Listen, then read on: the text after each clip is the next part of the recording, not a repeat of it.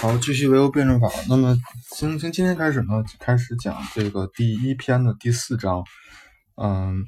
辩证法的对象及其一般特征。那么主要有两节，第一节呢是唯物辩证法的对象，第二节是唯物辩证法的一般特征。嗯，今天呢讲唯物辩证法的对象，那么主要是两个内容，一个是哲学的对象，一个是唯物辩证法的对象。然后这个可能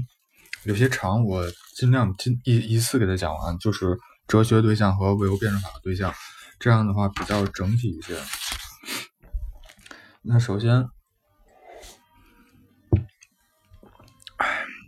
首先哲学对象，那每一个科学，每一个科学都有自己特有的研究对象。那么唯物辩证法是一门哲学学科，它也有自己的特有的研究对象。在阐明唯物辩证法的内容之前，应先先应当阐明它的研究对象。那么其实 这一块呢，就说了这个，就现在有有一部分人啊，就认为这个科哲学应该退出这个历史舞台了，就是应该已经在各个领域都不需要这个哲学去，嗯，哲学的发挥作用了。像这个揭示世界一般揭示世界啊，什么这个人体啊，等等等等，那是因为他们。他们所批判的那个哲学呢，是这种，可我认为他们就是他们从他们听来讲，我觉得他们更多的是在说这个宗教，但是呢，他们却又带着哲学一起给说了。那这里讲哲学的这个研究对象，那么唯物辩证法是哲学和科学长期发展无产长期发展的一个这个产物。那么这个。过程中呢，哲学对象经历了很大的变化。为了说明唯物辩证法对象，还必须要去回顾一下这个啊唯物辩证法以前哲学对象的一个研究过程，这种演变过程。那么，产生于最早的这个古代的哲学呢，是当时一切知识的一个总汇。那么，在古代，由于个别领域中没有积累足够的经验材料，还不能。产生独立的专门的学科，那么这个时候呢，一切知识都是哲学的组成部分。那就是说，像现在咱们所说的这个地理、物理啊、天文啊等等等，那那些当在这个古希腊时期最早时候都是哲学的一部分。那么哲学对象不仅包括世界世界的这个世界观的问题，就是怎么看待这个世界，然后这个世界是什么样的。而且还包括了那些应当由后来产生的专门科学研究的问题，嗯，就像刚才我所说的那些。那么这样呢，哲学按其实质来说呢，是尚未分化为各个专门学科的一一般科学，是由整个世界及个别部分的一切认识、思辨和臆测的汇集。那么随着这种生产阶级和呃，阶级斗争的展开，产生了对世界的这种个别部分的进行研究的必要的可能。那么，于是呢，各种专门学科呢就开始从哲学中划分出来了。那么，这时呢，哲学和科学就是一个重大的进步。那么，这种分化是按照一定的秩序进行的。各门学科从哲学中分化出来的这个先后，取决于他们研究。对象的复杂程度。那么最先成为独立学科的呢，是天文学、力学、数学，然后是物理学、化学、生物学，最后是社会科学。这个分这个分化过程远在古代就已经开始了。但是就西欧来说，主要的是从十五世纪后半期开始。那么到嗯，十五世纪后半期，相当于是这个就是黑暗时期，中世纪结束了，然后开始这个起。文艺复兴的这个后面，那么到十七世纪，由于资产阶级，十七世纪的时候，那么它的一个源头呢是这个启蒙运动，那么由于资本主义。生产的迅速发展对于各种专门的科学的迫切需要，那么这个时候呢，就大大加快这个过程。到十八世纪的时候，差不多研究一切基本运动形态的专门科学都已经从哲学中划分出来了。那么哲学的对象呢，日益缩小。看这里说日益缩小，不是说没有对象。那么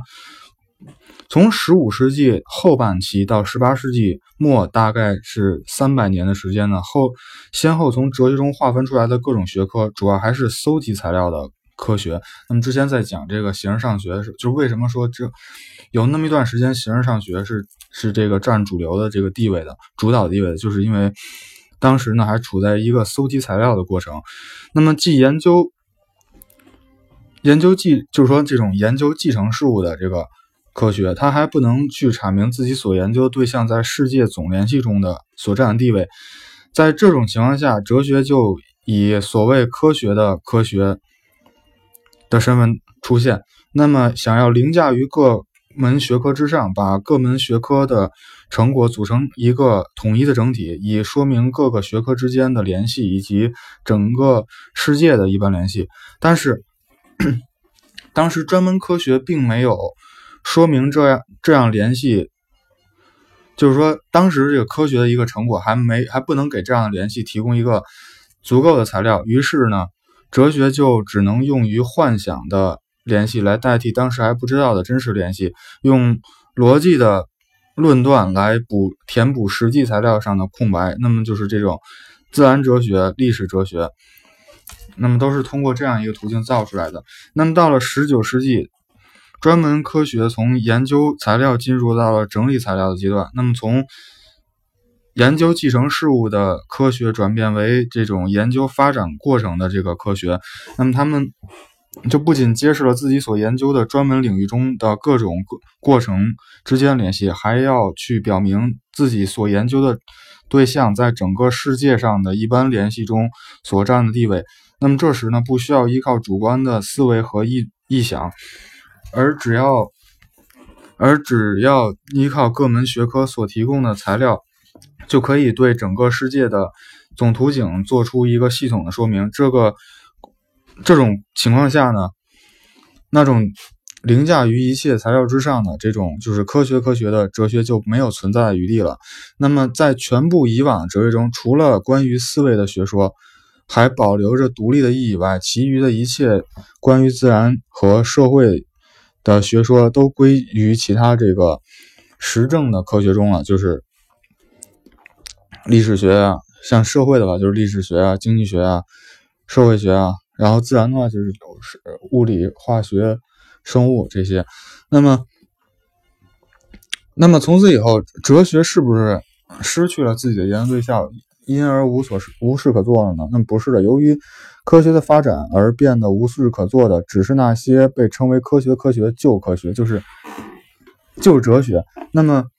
既依靠主观思辨和臆测来构成体系的非科学的这种体系。那么，至于科学的哲学，即沿着概括各门学科成果的道路来说明世界的总联系的哲学。那么。那这块也是之前在讲的时候，就是说这个唯物法、唯物、唯物论，就是唯物辩证法和这个啊科学的联盟。那么就是这块却在这时候诞生。那么这就是这个也就是说呢，就是说科学的发展不是使哲学失去了自己的研究对象，而是使哲学真正的确立了自己所特有的研究对象。那么也就是说，把这个。这个客观世界的这些，嗯，这些分离出来的这个学科都都排除掉以后的话，那么剩下的东西就是哲学应该去研究。那么任何一个学科呢，都不研究这整个世界的最一般的规律。那么这种最一般的规律呢，正是哲学的研究过程。什么叫最一般的规律？最一般的规律就是当这个。嗯，从这个个性共性来讲的话，就是共性，就是万物之间的共性，联系之间的共性，这是最一般，就是就是，嗯，就是简单的说，比方说为什么会这个，嗯，马克思主义中国化，因为马克思是最一般的这个世界观和方法论。那也就是说，它是揭示了一个一般性的一个学说，一般性的一个规律。那么它就是马克思主义进入中国以后，那么如果想想就是说用马克思主义来指导中国的这个种种实践的话，那么必须的话要与中国的实际情况相结合，必须要与中国的这个之前的传统文化相结合才可以。那么这是马克思主义必须中国化的一点。那这块呢是这个哲学，然后唯物辩证法的对象，十九世纪德国。资产阶级哲学家黑格尔曾经在唯心论的基础上，对世界的一般规律做了有有做了一个系统的阐明。那么这些规律就是对立统一规律、质量互变规律和否定之否定规律。那，嗯，那这块呢，其实要说明点，并不是说这个马克思去抄这个黑格尔的这个东西，去抄黑格尔的东西。那么其实说白了，从根据这个否定之否定规律的，那么相当于是一个。阳气的过程，一个这种啊批判呢，继承了这个黑格尔的一部分的观点。那么，那而且还有一点在于，就是这个黑格尔的这个对统一规律、质量互变规律和否定之否定规律，和和马克思这个唯物辩证法的这个是不一样的。就注意，黑格尔是唯心主义。那么，但是呢，在黑格尔那里呢，这些规律是被歪曲了的，极其神秘东西，如恩格斯所说。是作为思维规律加强于自然和历史的，而不是从他们中抽引出来的。与其说黑格尔发现了这些规律，不如说黑格尔猜到了这些规律。唯物辩证法同黑格尔的唯心辩证法恰恰相反，它是它是把世界当作独立于人的意识之外、具有客观发展规律的物质统一起来的一个一体的研究。那这里讲，你看。首先，物质是统一，物质是独立于人人意识之外的东西，那么这是物质。如果说某种精神独立于人的意识之外，那么就是，那如果说用一个词来形容呢，就是要么就是那个绝对精神，或者说上帝，这个道等等等等。那这种呢是这种，就是说人们他造出来一个这个，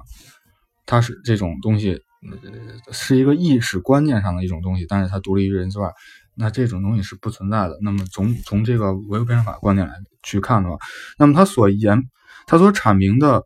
辩证法的规律不是从头脑中幻想出来的。这里这个他是这个唯物辩证法，它那么不是从头脑中幻想出来，然后加强给自然界的，而是从自然界和人类社会的历史中抽出来的。那么就是说，它是根据根据这个实根据这个社会，根据这个人类社会，根据自然界。的一种固有的规律，而不是说这个一种造出来人类人造出来规律，然后呢还把这个规律呢说成是一种这个独立于精神之外的。那么它首先是物质世界的发展规律，至于思维的发展规律，不过是现实世界的辩证运动的自觉反应。因此，正如恩格斯所说、所指出，辩证法就是归结于外部世界和人类思维的运动的一般科学的一般规律的科学。这就是关于唯物辩证法的研究对象的经典的说明。就是，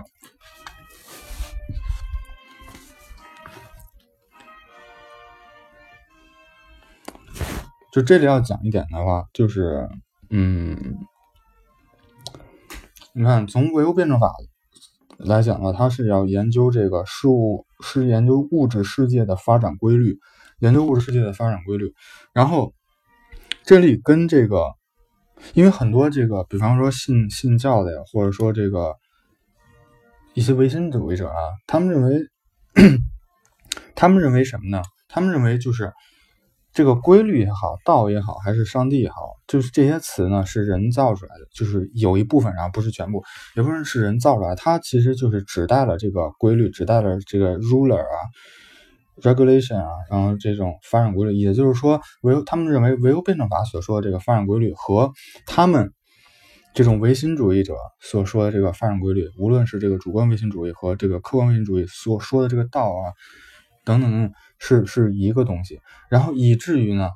每当这个科学界啊发现了一个什么大的现象时候，那么他们就去拿这个现拿这个结论去去佐证他们这个观点。其实这样是，这不是不是这么个理解方式，就是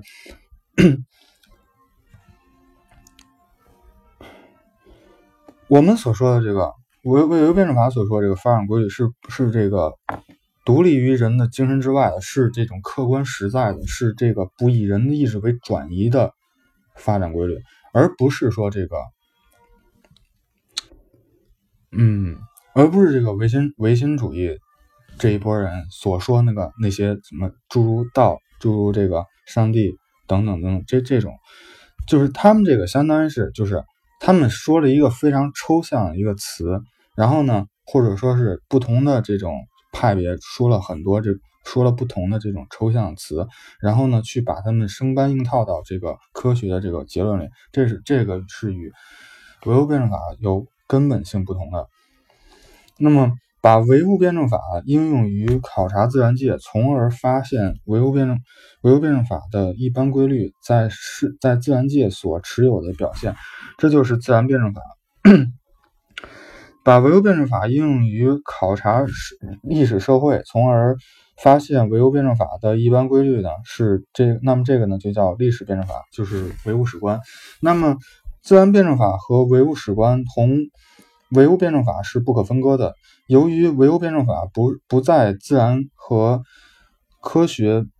领域中得到具体的贯彻发挥，那么唯物辩证法呢就不能把唯心论和形而上学从一切方面的驱逐出去，就不能确立自己的科学地位。那么，首先，唯物史观的意义尤为重大。第一呢，马克思主义以前的唯物论既是这种比较彻。即使是这种比较彻底的唯物论，也是指在自然领域中唯物论，一到社会科学领域呢，就变成了这个唯心的泥团。那 那么因此呢，物历史领域就成了唯心论的避难所，而唯物论则因为不能正确的解释这个领域中间。领域中的这个问题，而不能成为完整的一个科学的世界观。那么，只有唯物史观的发现，才打开了这个禁地，把唯心论从最后的避难所里面驱逐出去。那么，宣布了唯心论的破产，从而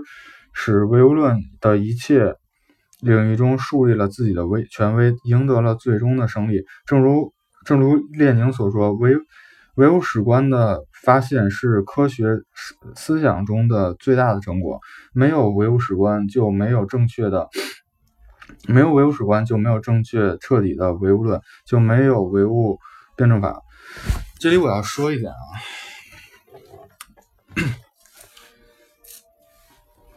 就是什么，就是这种什么是这个唯物，就是什么是这个唯心唯心论的那个。那个为什么说唯心论？它这个这个唯唯心史观，它的避难所在于什么地方？就是因为唯心论呢认为是社会社会意识决定社会存在。那么社会意识是由什么组成？是由一个的人脑的人脑组成的，对吧？那么也就是说，那其实这也很简单，就是西方的民主啊，它的实质呢就是一种少数服从多数。那么也就是说，大多数人的这个。一个意识，它因为都是由投票决定，那这块这个这个这种就是投票，然后去数票，然后少数服从多数这种民主的形式的理论依据，就是来自于唯心史观。那如果如果说，但但唯物史观认为什么？唯物史观认为社会唯物史观的观点是社会社会存在决定决定社会意识。那么社会存在的主要部分是什么？是生产力的生产力。生产力决定生产关系，然后生产关系和生产力组成到一起呢，就是这个经济基础。然后经济基础决定上层建筑，也就是说是生产力的发展，然后呢推动了社会的发展，而不是说人脑人推动了社会的发展，就是人的这个意识推动了社会的发展。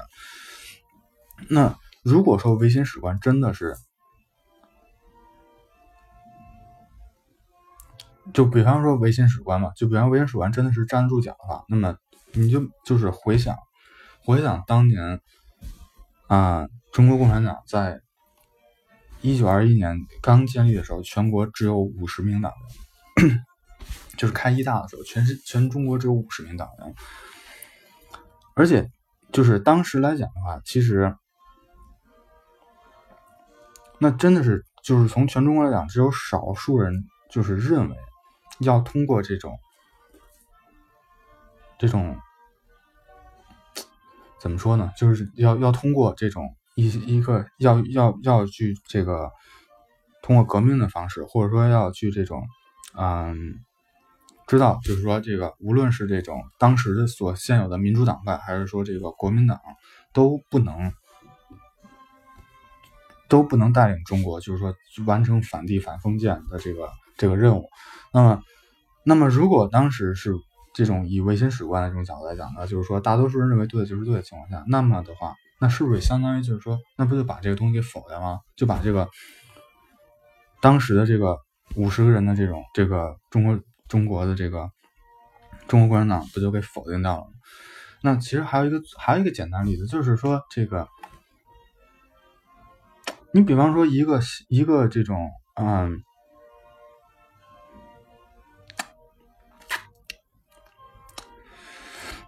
比方说，咱们现在正在，咱们现在都都基本上就是都在用微信，好像现在已经几亿个几亿人的用户了，对吧？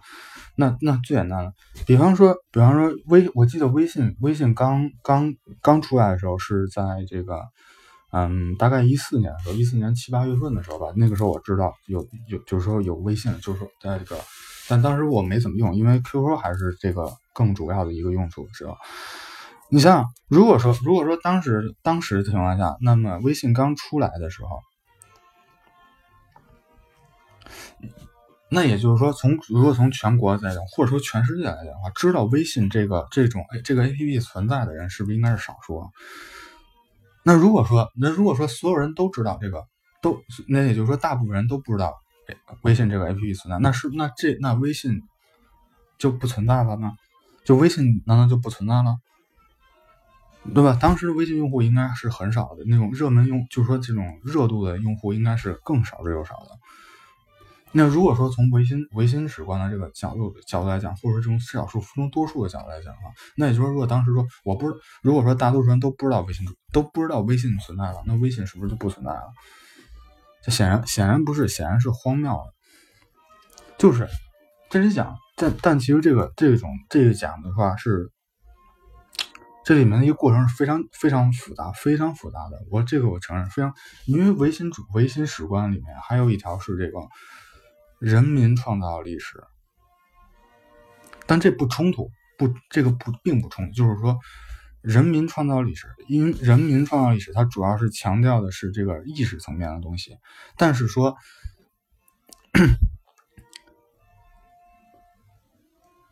它是意识，它是意识创造意识层面上的东西，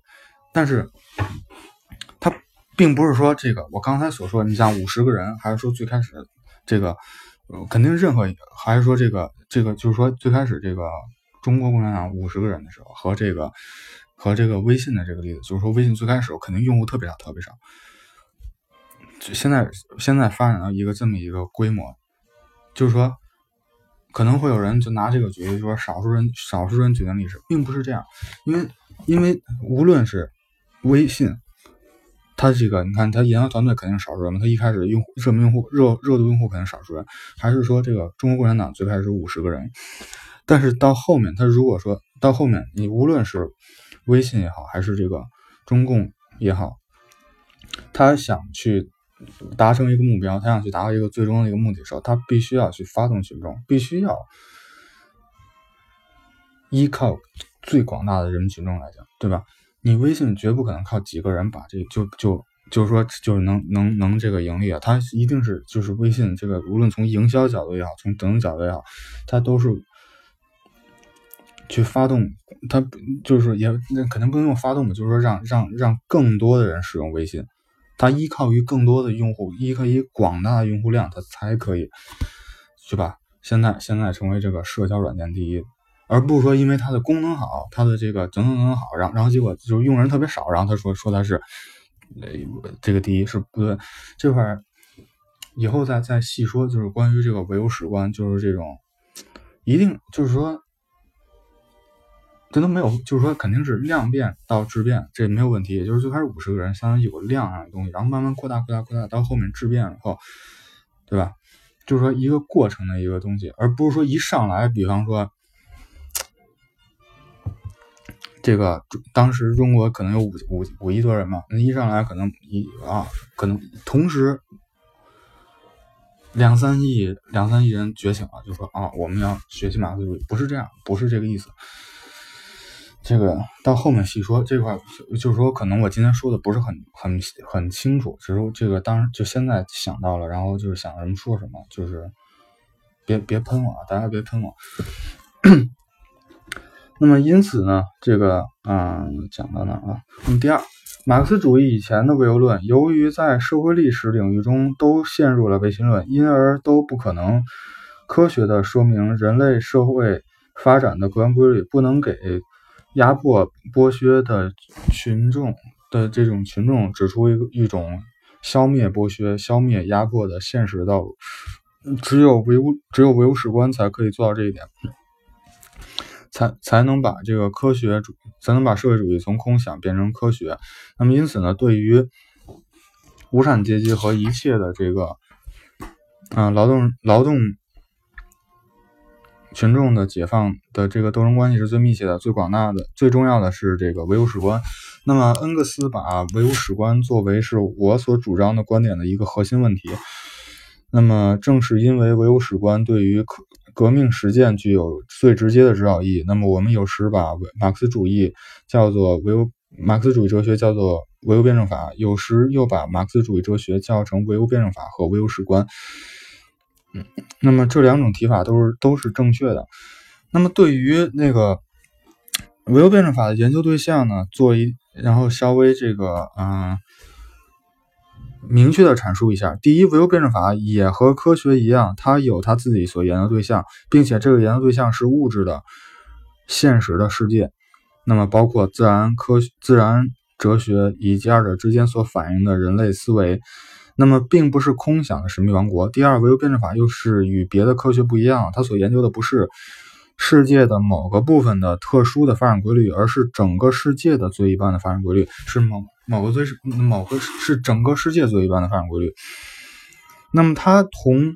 科学是不能相互替代的。那么第三呢，唯物辩证法与各各门科学和自然科学之社会科学之间是不能这个分离。是不可分离连割的联系的，它从各门科学的研究成果之中概括出自己的这个原理和原则。那么它是人类意识史的总计、总和与这个总结。那当然包括就我本人呢也是学工科的，那么就是在这种嗯，无论是在学习这个知识的时候，就是比方学习这个课本的时候。还是说，在做实验的时候，在制定实验的时候，在这种啊研究的时候，就是唯物辩证法这种思维、辩证的思维啊、整体啊、整体联系的观点，还有这种质量互变规律的这种思维方式，都是非常非常重要的。对于一个这个工科，无论我有一个工科学生，还是说这个在这个嗯嗯，我这半年自学的这个 金融的知识，像这个。货币金融学啊，宏微观、宏微宏微观经宏微观的经济学啊，啊，公司理财等等，就是我认为，就学好学好这个，就我之所以能自学，能够学到一个这种程度吧，就至少说可以，也可其实是可以给拿出来讲，就可以真的是可以独立拿出来，可以拿出来讲，把把，比方说这个就是金融学的东西拿出来讲的这个程度，我认为就是唯物辩证法，就是对我的帮助是非常大的。就是如果没有唯物辩证法这种思维的话。我认为我是，就是说很难说，就是通过自学能够学的比较透彻的。嗯，那这块呢是这个今天的内容。好，今天先到这里，谢谢大家。